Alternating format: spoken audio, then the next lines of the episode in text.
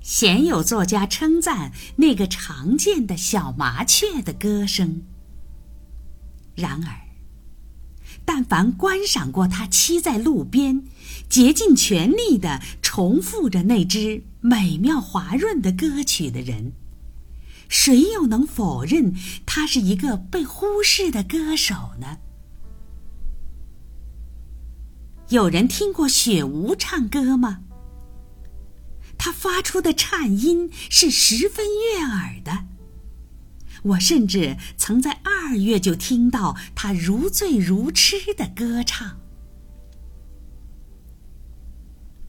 就连鹤头牛梨也具有这种音乐气质，并且急于显示它不甘落后。妻妾成群的它，栖在最高的树枝上。因为他是主张一夫多妻者，平时总是有两三个身着青衣、容貌端庄的小妇人伴随着他。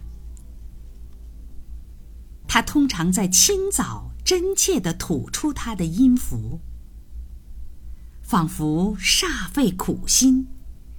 这些音符如泣如诉，潺潺地从他口中流出。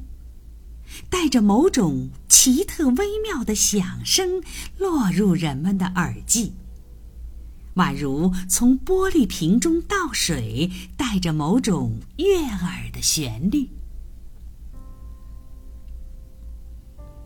普通啄木鸟对于春天的诱惑也并非无动于衷，如同皱岭松鸡一样。他以一种原始的方式陈述着他对音乐的鉴赏力。在三月的某个晴朗宁静的清晨，我们穿过林地。天地之间弥漫着冬天的紧张与寒意。突然。从干枯的枝干或残株中传来的悠长、带着回音的敲击声，打破了沉寂。那是绒啄木鸟在敲打春天的晨曲。在寂静而僵硬的景物中，我们满心欢喜地倾听着。鉴于它总是在这个时节传入我的耳际，我觉得真是没有必要再用作家之笔去画蛇添足，因为我相信他那纯正的音乐演技。因此，不出所料，那只金翼啄木鸟将不负众望，加入春天的大合唱。他在四月的鸣叫，堪称绝妙之作，其音乐才能的最佳表现。我记得在一大片唐枫林中，有一棵像哨兵似的老枫树，年复一年。他用那已经腐蚀的树心呵护着一窝金翼啄木鸟。在筑巢正式开始前一两周，在几乎任何一个明媚的早晨，都可见这类鸟三五成群的在老枫树腐朽的树枝中欢悦求爱。有时。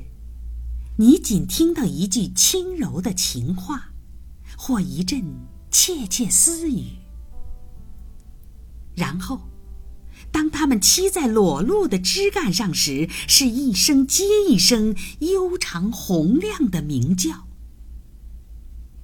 即刻，传来某种狂野的嬉笑声，其中夹杂着各种喊叫、呼叫与尖叫。仿佛有什么事情激起了他们的快乐与欢笑。这种交际性的狂欢与喧嚣，是配对的仪式，或者只是金翼啄木鸟一年一度重返夏季住宅的乔迁之喜？我将这个问题留给读者去判断。